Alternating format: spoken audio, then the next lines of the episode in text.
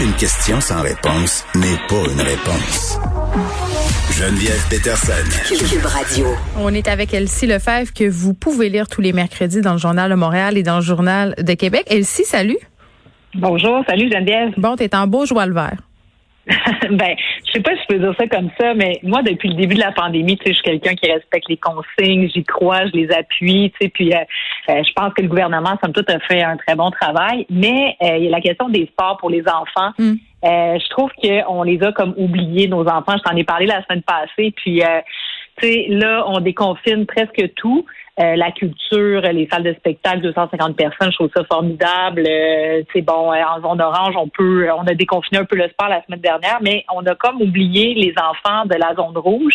C'est presque la moitié, c'est plus que la moitié du Québec. Non, mais c'est vrai. Quand on a fait cette annonce vendredi passé, euh, j'étais assise ici puis je me disais ben ben ok puis je me réjouis beaucoup là pour les enfants en zone orange et bientôt en zone jaune jaune par ailleurs euh, mais nos enfants ici à Montréal euh, qu'est-ce qu'il va y avoir pour eux? Pas grand chose ben c'est ça, tu sais. En plus, nous pour les adultes, bon, les gyms ont ouvert, ben les spas ont ouvert. Puis là, le comble de, du comble du comble, quand j'ai donc là, j'étais déjà un peu déprimée du fait que les enfants euh, pouvaient toujours pas pratiquer leur sport. Et là, on apprend qu'on déconfine euh, dans euh, les, lieux de culte, bref, pour la pratique religieuse. Donc, euh, on passe dans les lieux de culte de 8 à 25 personnes. Donc, tant mieux pour les gens croyants qui veulent prier, mais tu sais, les églises, c'est pas les lieux de culte, c'est pas toutes des grandes églises où les gens sont assis à deux mètres puis qui se parlent pas. Tu sais, il y a des lieux de culte qui sont des petits endroits à Montréal. Il y a des synagogues, il y a des mosquées, il y a des temples, il y a toutes sortes d'endroits. Puis donc, si on permet, donc on juge que c'est sécuritaire. Bon, moi, si la, santé publique dit que c'est sécuritaire, ça va. Mais là, qu'on m'explique comment huit enfants sur une grosse patinoire, dans une énorme piscine, dans un immense gymnase, huit enfants à deux mètres de distance avec un entraîneur qui les supervise, pourquoi? Ça serait dangereux. Puis là, la santé publique s'est fait poser la question, puis finalement, on a fini par savoir que c'est pas les enfants qui causaient problème, mais ce sont les parents qui supposément se réunissent euh, devant euh, l'aréna ou la. Ah, mais attends.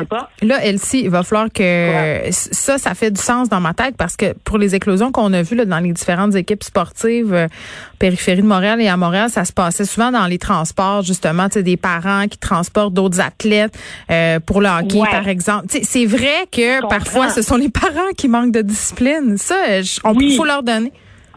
C'est sûr, sauf que tu sais là, peut-être qu'on devrait être plus sévère envers les parents. Puis moi, je demande pas la reprise totale, tu sais, ni les matchs, euh, tu sais, qui justement amènent le voyagement entre, euh, tu sais, entre les quartiers ou les villes, mais des entraînements à huit personnes. Tu sais, on le fait cet été, ça s'est super bien passé. Les, les, jeunes arrivaient, tu sais, déjà tout habillés. Ça pour dire que là, on n'a pas pensé aux jeunes. Bon. Là, euh, on parle d'un déconfinement de plus en plus. Qu'est-ce qu'on va faire? Puis, euh, tu sais, je sais pas si tu as lu ce matin, il y a aussi le docteur Julien qui parle de ça. Des oui, dans sa grande utopie de ce serait quoi son été idéal, j'ai envie de dire que le docteur Julien, que j'aime beaucoup par ailleurs, là, qui est un euh, connu pédiatre social, rêve un peu en couleur. Mais c'est vrai que nos jeunes ont beaucoup écopé. On leur a demandé de grands sacrifices. Mais bon, dans cette lettre-là qui a été publiée dans le journal, le docteur Julien raconte un peu ce que serait l'été idéal des enfants, là, donc euh, euh, leur offrir des camps de jour, des camps de vacances, des camps pédagogiques. Euh, écoute, en veux-tu, en voilà. Puis je me dis, tu sais, c'est facile de dire ça, mais il y a beaucoup quand même d'enfants qui sont non privilégiés. Puis c'est d'ailleurs une chose qu'on que souvent je nous reproche à nous, les médias, d'être un peu déconnectés là, par rapport à la situation de l'ensemble de la population. C'est pas tout le monde qui a le moyen d'envoyer son enfant dans des camps de vacances deux semaines. Ça coûte vraiment très cher.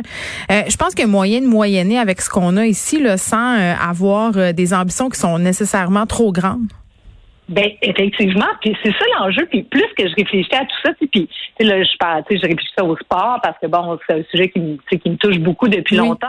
Mais là, en lisant le docteur Julien, effectivement, les camps de jour, puis comme tu dis, là, il y a beaucoup d'enfants notamment à Montréal, tu sais, qui vivent dans des milieux défavorisés.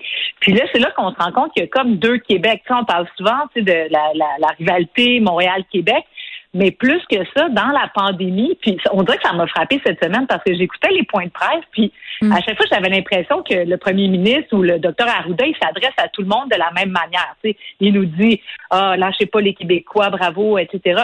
Mais finalement, on vit pas la, la, la pandémie de la même manière. Puis à Montréal, ça, Montréal et la, la, la zone rouge, ça fait de, tu sais, on a eu de mars au mois d'août les enfants à la maison. Donc, nous, à Montréal, les enfants sont jamais retournés à l'école, alors que dans bien des régions, ils sont retournés à l'école, ils ont repris la vie ordinaire. Nous, tout l'automne, tout était fermé, pas de sport, pas de resto, pas de, de salle de Mais c'est rien tout. C'est, imagine les enfants. Mais c'est pour ça que je déplorais un peu la décision de plusieurs arrondissements de Montréal euh, qui la semaine dernière annonçaient un peu, euh, euh, pas en secret, mais mettons que ça a pas fait de grande vague, qui arrêtait d'entretenir les patinoires parce que là le beau temps arrivait. je me disais, Colin, c'est dommage, on aurait peut-être pu faire un effort, prolonger ça de deux trois semaines, même si ça fondait. C'est sûr que ça aurait coûté de l'argent à la ville, mais c'est parce que les enfants à Montréal souvent ont pas tous et toute la chance d'avoir des cours. Euh, cet hiver, on a, déployé, on a déployé beaucoup de moyens. Là, on a fait, euh, on a fait de la neige artificielle dans plusieurs parcs avec des canons à neige. Je me dis, tu on aurait peut-être pu, euh, au niveau des arrondissements, prolonger les plaisirs hivernaux un peu plus longtemps parce que là, je me dis, tu sais, c'est la saison de l'année, elle-ci. Là, moi, j'appelle ça la saison grise puis brune. Mhm. Il y a pas grand-chose à faire dehors. On peut pas vraiment sortir. Moi, mes enfants, je sais pas si les tiens, c'est ça, là, mais sont vraiment à bout de prendre des marches dans Gadou puis dans Garnotte puis dans... Tu sais, je ne sais pas. Là, on est comme dans le no man's land de l'entre-deux. Exactement, exactement. D'où l'espoir du sport organisé qui allait reprendre. Mais, mais ça, moi, j'avais beaucoup d'espoir. Ben c'est ça. Puis pour vrai, moi je pense que, puis là, ce qui me choque un peu ou en tout cas qui me qui me bouleverse, c'est que on dirait que la reprise du sport organisé, c'est coché, tu sais. Donc, euh, j'entends parler de la santé publique ou, euh, euh, ou le gouvernement. C'est comme, bon, on a réouvert l'espace, un dossier clos. Non, non, non, non. Il y a la moitié du Québec, la moitié des enfants qui, eux, ont pas vu aucune espèce de différence. Puis comme tu dis, qu'est-ce qu'on leur fait faire à nos enfants? Parce que là, il faudrait qu'on pense. On est allé glisser, on est allé...